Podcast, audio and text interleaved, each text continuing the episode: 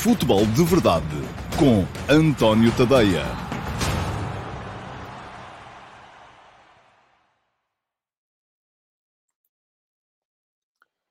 Ora então, olá, muito bom dia a todos e sejam muito bem-vindos à edição do Futebol de Verdade para quinta-feira, dia 18 de novembro de 2021. Ontem houve entrevista de Fernando Santos na TVI. Um, vou falar aqui da, daquilo que disse Fernando Santos aos portugueses, naquilo que a Federação Portuguesa de Futebol e o próprio selecionador um, terão achado como necessário, que era uh, vir apresentar explicações ao, ao povo português, que está naturalmente muito desiludido com a, a derrota da seleção nacional uh, no uh, jogo contra a Sérvia e a obrigatoriedade de jogar o playoff. Aliás, eu já escrevi sobre esta entrevista hoje de manhã, a edição 2 de manhã do uh, Último Passo, que é o texto de opinião, uh, que eu publico todos os dias, de segunda a sexta-feira, no meu Substack, e está a passar aqui em rodapé, para quem me está a ver no Facebook, no YouTube e na Twitch, o endereço é tadeia.substack.com, uh, e digo isto para quem me vê no Instagram, que não tem acesso a este rodapé, mas quem me vê no Instagram também tem bom remédio, é no final desta transmissão, vai à minha bio uh, e tem lá o link direto para uh, chegar aos conteúdos do uh, tadeia.substack.com. Podem subscrever também, deixar o vosso endereço de e-mail e subscrever um, as atualizações. Quer isto dizer que uh, todos os conteúdos uh, gratuitos uh, do meu Substack passam a ser-vos entregues por e-mail e os conteúdos gratuitos são Uh, o, último passo, todos os dias às 8 da manhã, são também as edições diárias do uh, Futebol de Verdade, mas essas estão nas redes sociais. Depois há conteúdos premium, que podem querer ou não querer, isso aí já depende.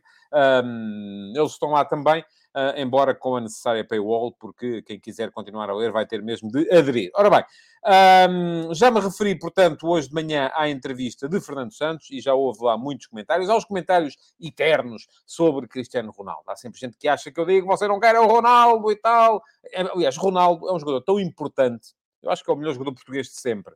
Uh, e, supera nesse aspecto uh, Eusébio e supera Luís Figo. Eh, que no meu ponto de vista são os dois que vêm a seguir, uh, e logo a seguir, um bocadinho mais abaixo, vamos lá, o Paulo Futre.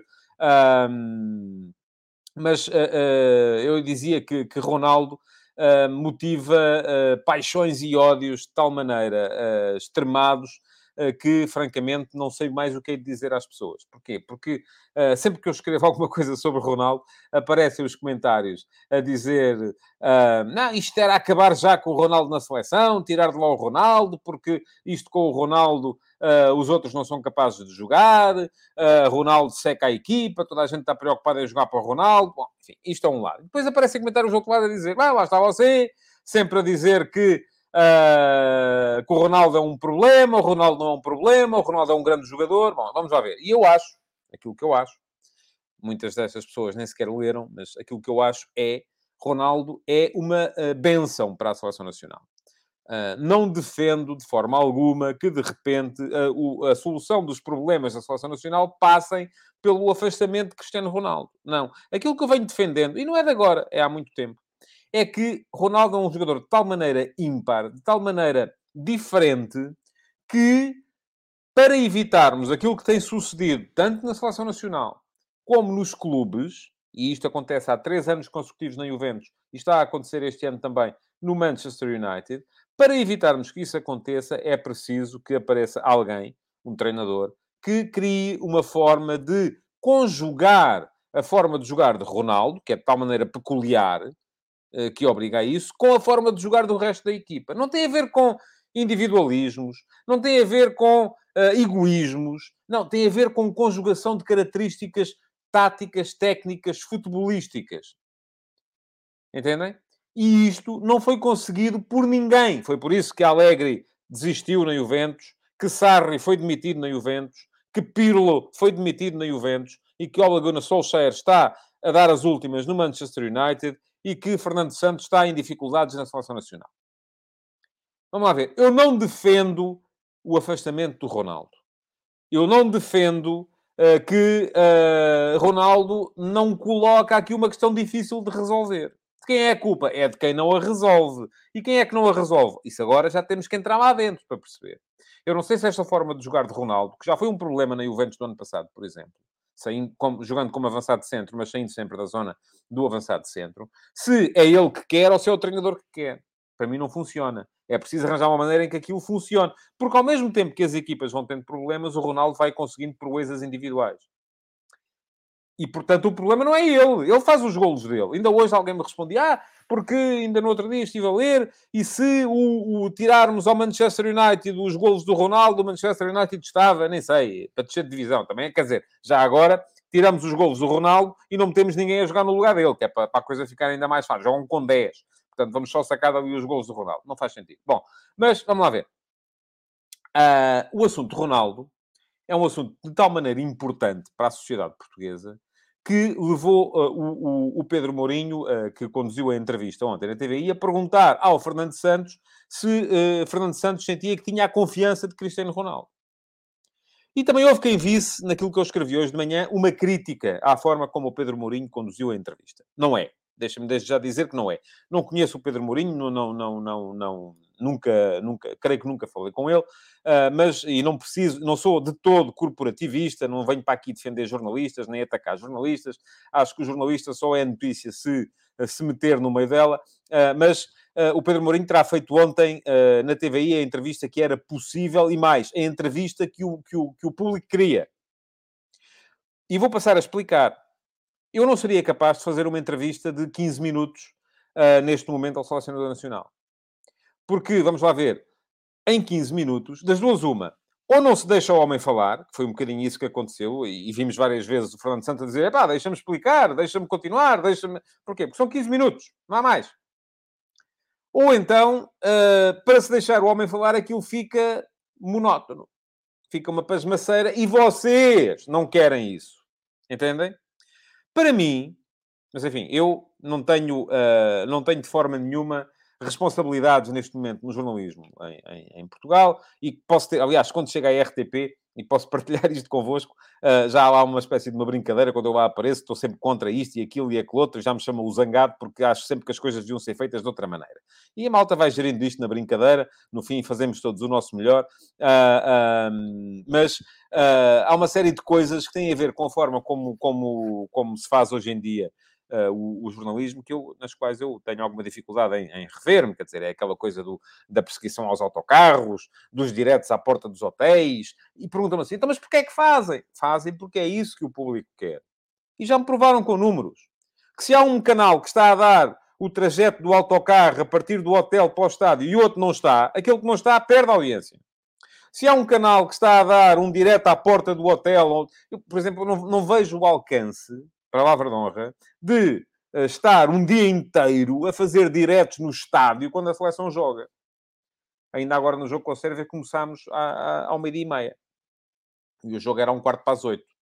Não vejo o alcance, não há muito para dizer, não, há, não se passa nada ali a não ser uma hora e picos antes do jogo começar. Uh, e porquê é que se faz? Porque as pessoas reagem com a audiência. É isto que temos. E então, isto para voltar à entrevista do, do Pedro Mourinho, porque há ali, enfim, há ali perguntas que eu, francamente, uh, se o selecionador tem a confiança do Ronaldo, era a pergunta que vocês queriam que, que fosse feita. E o Pedro Mourinho esteve bem quando a fez. Uh, se Uh, qual é que é? Se há algum desconforto com o Rafa, eu quero lá saber se há desconforto com o Rafa. Não me parece que seja relevante, mas vocês querem. Tanto que eu não falei aqui do tema Rafa ainda, no futebol de verdade, mas todos os dias tenho comentários vossos acerca do tema Rafa. Mas eu, francamente, quero lá saber se há desconforto com o Rafa. Rafa não é titular da seleção. Um, mas, mesmo que haja, estávamos à espera de quê? Que o selecionador respondesse: Ah, sim, senhores, não gosto dele. Uh, ele usa os atacadores apertados de uma maneira que eu, sinceramente, não gramo, não curto. Pronto, então não o convoquei. Estavam à espera disso. É que mesmo que haja, e eu não sei se há, se não há, mesmo que haja, não era, com certeza, numa entrevista para a Nação que Fernando Santos ia reconhecer que esse desconforto existe. Portanto, foi uh, perda de tempo. Mas foi perda de tempo que vocês queriam.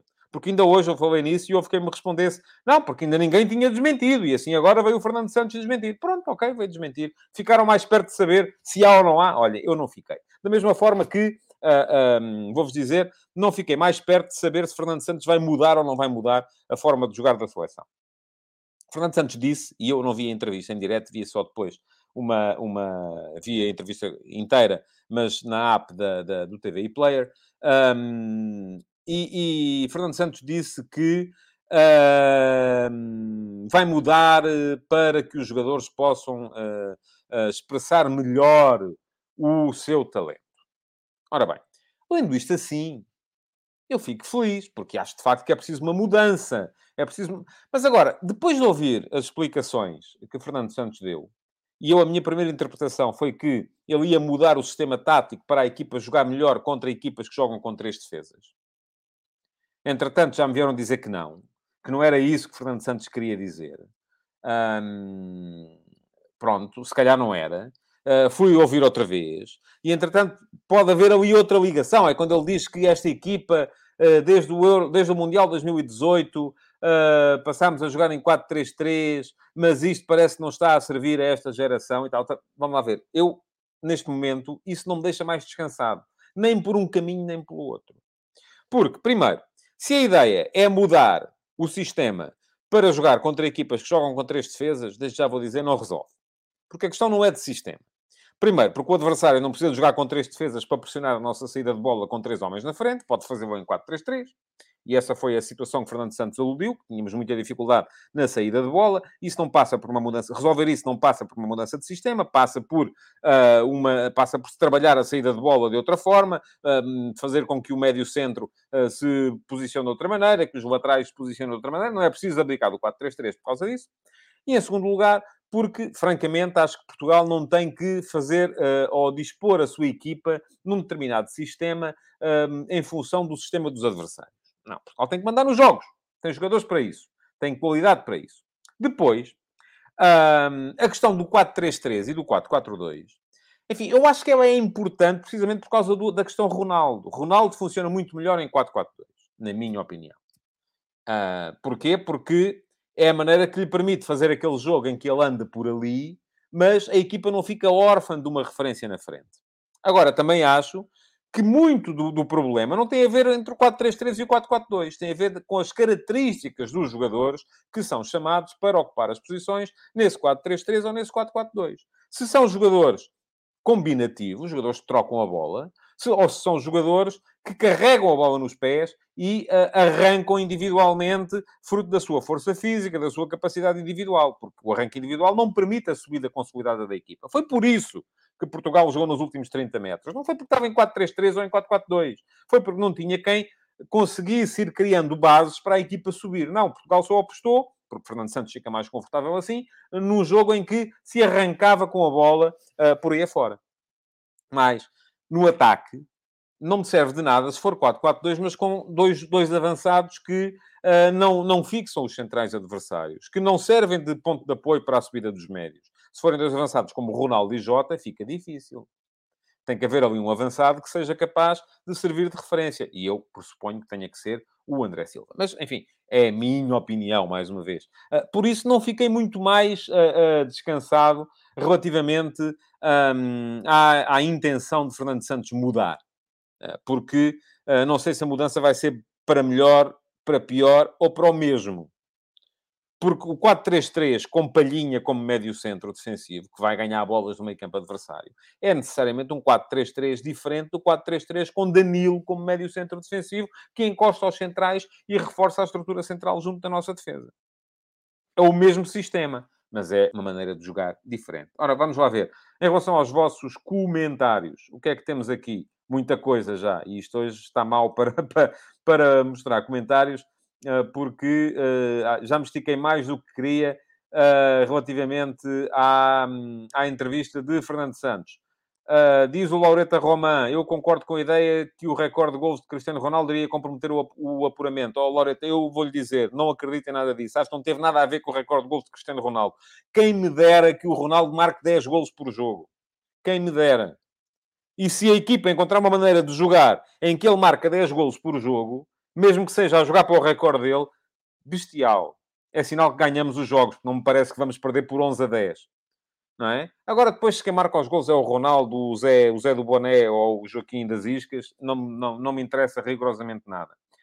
Uh, diz o João Lopes, E o João Lopes já esteve ali numa troca de comentários comigo no, no Facebook hoje de manhã. Espero que já tenha percebido, João, aquilo que eu lhe estava a tentar dizer. Se calhar sou eu que me estou a explicar mal. Depois de ouvir a entrevista, continuo a achar que Fernando Santos pode mudar e que ele deve continuar na seleção até ao Mundial. Ele nem percebe o que aconteceu, acha que o único problema é os adversários jogarem a três. Pois, eu também acho que não é. Uh, mas, enfim, vamos a ver. Diz o Frederico Marques que o melhor futebol de Fernando Santos foi durante a Liga das Nações acho que aquilo que Ricardinho fez no futsal devia ser um exemplo para todos os desportistas. Quer dizer o quê? A saída? Mas o Ricardinho saiu porque já não se sentia em condições de continuar, uh, provavelmente.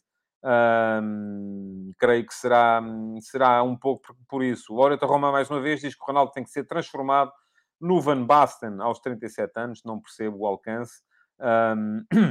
diz o Marco Lopes, estou completamente de acordo com o que escreveu hoje de manhã então o Ronaldo ainda confia no selecionador. Essa foi mesmo. Para rir, o Ronaldo é que decide o treinador na federação. Um, o uh, Toaster Up diz que o Fernando Santos deveria falar com o Zidane e o Mourinho para entender como jogar com o Ronaldo, porque assim é um fora de série. O Ronaldo, sim. E, ouça, e, e eu aqui acho que tem muito a ver com a, a presença de um jogador como Benzema. Uh, o tal avançado que servia, de, que libertava Ronaldo e lhe servia de apoio frontal muitas vezes. Um, enfim, mas eu não eh, acho que a questão Ronaldo uh, já não é, uh, enfim, já está tão, tão gasta, tão cansada, que francamente já não quero ir muito mais por aí. já escrevi muito sobre o problema, sobre a questão.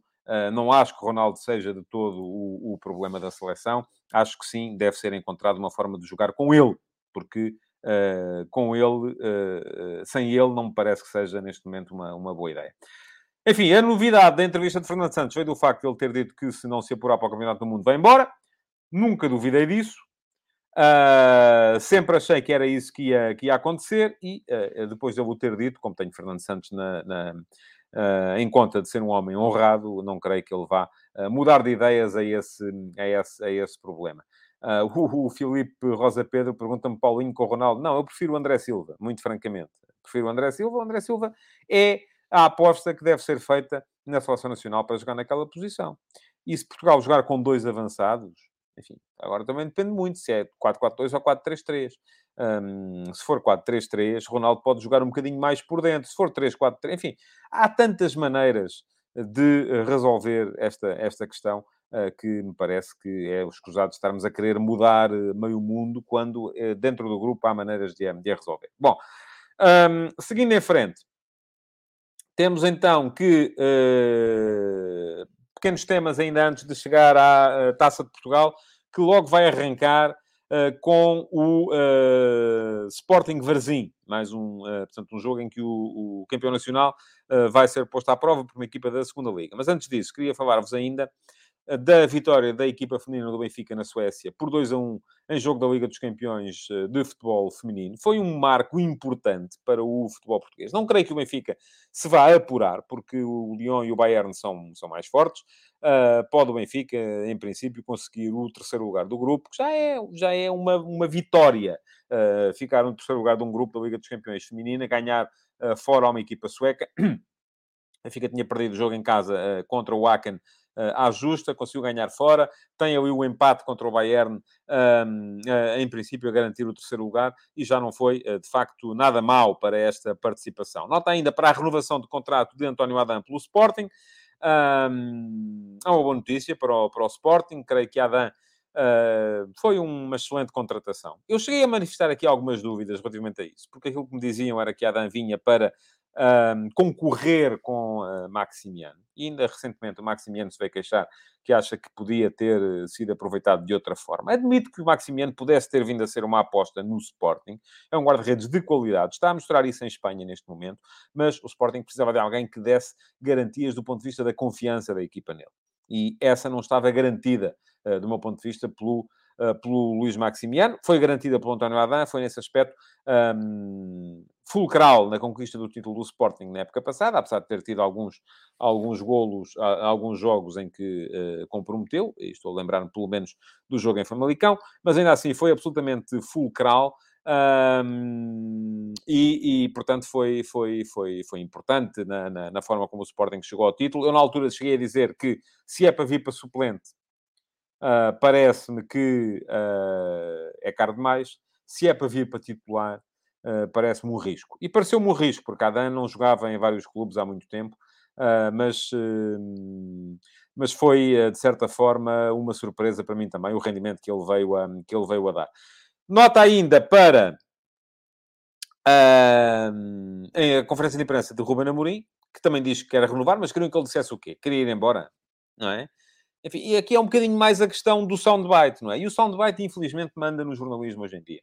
Uh, e a culpa é nossa, jornalistas, é vossa, público, porque também permeiam uh, uh, essa ideia do, do, da busca permanente do, do soundbite. enfim, é o mundo que temos, é a sociedade que temos, e há que viver nela. Isto aqui é, enfim, é tentar mudar para melhor, mas adaptar-nos aos, aos tempos que vivemos, e os tempos são estes. quando se faz um escarcel ah, porque o, uh, Ruben Amorim diz que quer renovar, ou que quer ficar muito tempo no Sporting.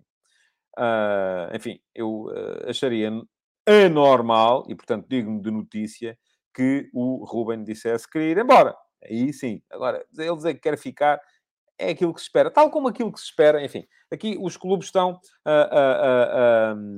estão a, muitas vezes um, a jogar um bocadinho com aquilo que a sociedade está à espera também, não é? E com, aliás, o almoço uh, de Rui Costa com Jorge Jesus ontem, uh, no Solar dos Presuntos, um, foi um bocadinho isso também, não é? É uma forma de, sem o Rui Costa vir dizer temos confiança no treinador, fazer passar para a opinião pública a ideia de que tem confiança no treinador, não é? Porque eu, agora eu digo assim, mas se eles quisessem almoçar juntos e discutir eh, temas de trabalho, havia N sítios onde isso podia ser feito sem ser num restaurante onde está muita gente e sem ser. Uh, uh, enfim, nem vou dizer que tenha sido o Benfica uh, a fazer passar a informação que, de que a coisa ia acontecer para que pudesse vir a ser noticiado. Não sei, não faço ideia se foi assim ou não, não me espantaria, é uma coisa que se faz. Uh, mas, ah, de facto, aquilo para mim é importante do ponto de vista da metalinguagem, daquilo que está por trás, que é o Benfica a fazer passar a ideia de que tem confiança no treinador. Aliás, diz-me aqui o Jorge Miguel Henriques, show-off o almoço dos dois. Sim, é um bocadinho isso, não é? Mas é o show-off que as pessoas querem e estão à espera. Uh, em relação ao Adam, o Cláudio Xerife uh, pergunta-me um marco importante, foi um marco inédito. Ah, não, em relação ao, ao, Benfica. Inédito histórico da equipa feminina do Benfica para o futebol português. Sim. Posso dizer importante ou não? Tenho que dizer absolutamente inédito, histórico, escalofriante e vou ali mandar-me da janela a seguir para, para festejar? Não. Uh, foi importante. Não, não sou uma pessoa muito excessiva na adjetivação, peço desculpa. bom, um, importante também Agora vão os portistas ficar chateados comigo porque vou dizer só que é importante. É a renovação de Fábio Vieira no Flóculo Porto. Fábio Vieira é um jogador um, fundamental para o futuro do Porto, no meu ponto de vista. É um jogador que uh, é capaz de, de, mudar um bocadinho a cara desta equipa do Porto, mas aqui está. Mais um jogador extraordinário e mais um jogador que o treinador está a ter dificuldades em conseguir incluir no plano coletivo da equipa. Fábio Vieira tem futebol para ser mais do que aquilo que uh, já é neste momento no equilíbrio da equipa do Flóculo do Porto. E tem-no mostrado, por exemplo, com exibições muito boas, sempre na seleção de sub-21, onde é a principal referência. Já foi da, da, geração anterior e continua a ser desta geração de agora. Uh, agora, como é que se enquadra Fábio Vieira dentro do 11 do Porto, onde uh, há Luís Dias, há a necessidade de Sérgio Conceição jogar com uh, dois avançados, uh, há Otávio, uh, enfim, via Corona, já Corona já está a ser progressivamente encostado. como é que se faz isso? Não é? Enfim, não é fácil. de quem é a culpa? É do Fábio Vieira? É do Sérgio Conceição? É da realidade? É um bocadinho tudo isso, não é? Portanto, vamos lá ver. Isto acaba por ser um desafio grande para o, para o Sérgio Conceição, um, e diz-me aqui o João Lopes, o problema é a concorrência, tira o Otávio ou Luís Dias. Pois, a questão é essa, não é? E mesmo, até admito que me digam assim, ai, saca-se o Otávio. Agora, a maior parte das vezes, aquilo que eh, Sérgio Conceição tem feito é sacar um dos avançados para jogar com o Fábio Vieira como segundo avançado. Uh, aproximando a equipa mais do 4-2-3-1. Acontece que a equipa do Porto aí passa a defender pior. porque muito daquilo que é o equilíbrio defensivo da equipa do Porto passa pela presença permanente dos dois avançados na pressão. Uh, e uh, agora, aquilo que acontece é que se se tira um dos avançados, a equipa defende pior. Se se tira o Otávio, fica sempre com menos presença no meio campo. Se se tira, portanto, o Luís Dias está fora de causa, tem sido o melhor jogador do Porto. Portanto, há aqui uma questão que tem que ser resolvida e não é fácil. E a culpa não é nem do Fábio Vieira, nem do Sérgio Conceição, é da necessidade de se encontrar uma forma de reequilibrar ou de conseguir equilibrar a equipa em termos coletivos com a presença dele. E isso tem que ser trabalhado, não nasce do dia para a noite. Um, é uma coisa que leva, leva o seu tempo. Bom, estava a dizer então, hoje vamos ter então o regresso da Taça de Portugal. Temos já hoje um Sporting Varzim. Um, amanhã a Benfica Passos de Ferreira, no sábado há Fóculo Porto Feirense, há Sporting Clube Braga Santa Clara, uh, e queria recuperar aqui um bocadinho o, um, os comentários que foram feitos pelo Pavel Morskiov via Twitch, uh, que me diz fazer 600 km para apoiar o Varzinho a meio da semana de trabalho, e depois acrescenta, vai haver adeptos varzinistas em Alvalade, mas muito menos do que iriam se fosse ao fim de semana e o Sporting tinha muito tempo para descansar os titulares para a Liga dos Campeões e uh, completa como varzinista, custa-me dizer, mas o Varzim não está bem, acho que vai ser um passeio para o Sporting. Bom, há muita coisa que o Pavel uh, acrescenta a, este, a esta emissão, uh, como adepto varzinista. Primeira questão da data do jogo. É? Enfim, para o Sporting também não é o ideal. Uh, se formos a ver, o Sporting vai jogar uh, uh, ainda sem vários dos seus jogadores que estiveram nas, nas seleções. Um, presumivelmente não estará ainda Palhinha, não estará Gonçalo Inácio, não estará um, Sarabia. Uh, Coates não deve ser arriscado também, porque está com problemas no, joelho. Isto vai obrigar o Ruben Amorim uh, a jogar, porque também não tem o Luís Neto, velha glória da equipa do, do Varzim, a adaptar o Jogaio com certeza à defesa central, a colocar o Gonçalo Esteves como uh, ala direito. Vamos a ver se joga Pedro Gonçalves ou não. Uh, vamos ver se joga Paulinho ou não. Portanto, vai ser uma equipa do Sporting muito, muito, muito alternativa. O, o, o Garte uh, ainda não estará também como alternativa ao, ao Palhinha. Portanto, é de esperar no meio campo com Mateus Nunes e Bragança. Uh, vamos a ver. o, o Sporting é naturalmente favorito. O Varzim não ganha um jogo nos 90 minutos desde dia 26 de setembro. Uh, portanto, já vamos para dois meses. Desde aí conseguiu, foi na altura em que ganhou por 2 a 0 ao Oleiros na, na Taça de Portugal. Desde aí eliminou o Marítimo, mas no, no prolongamento, na Taça de Portugal também. Uh, empatou 1 a 1 e depois ganhou por 3 a 2. Uh, mas uh, os últimos 5 jogos o Varzim fez um empate, conseguiu empatar com o Porto B e perdeu os outros 4 na segunda Liga. Portanto, é uma equipa que está, que está de facto num mau momento.